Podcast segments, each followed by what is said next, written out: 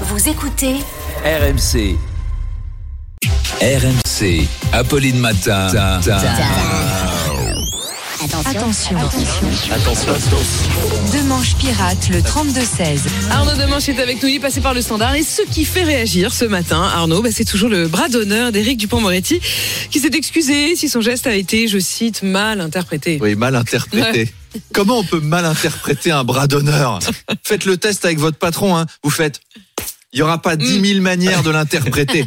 Non, non, je trouve qu'il a été très bien interprété son geste. Il a fait un bras d'honneur et en fait, on l'a interprété comme un bras d'honneur, dites donc. Alors Éric Dupont-Moretti a tenu à préciser sa pensée et nous a laissé au 32-16.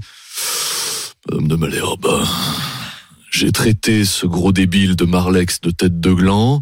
Et si ce bâtard l'a mal interprété, je présente mes excuses à cette petite souillon, ainsi qu'à sa catin de mère. Bon ben voilà, on espère qu'Olivier. Marlex ne va pas mal interpréter ses excuses du Ah bah ministre. non, là, c'est très clair. Et Julien de Libourne nous dit Je suis choqué. Jamais Charles de Gaulle n'aurait fait des bras d'honneur comme ça. Même s'il avait vécu en 2023, vous savez ce qu'il aurait fait? Il aurait pris son téléphone et il aurait fait un TikTok en disant Salut la commune Salut les fololos Alors Éric Dupont-Moretti, tu veux me clasher? Tu fais l'ancien, tu provoques, et tu sais pas à qui tu parles au King de Radio Londres.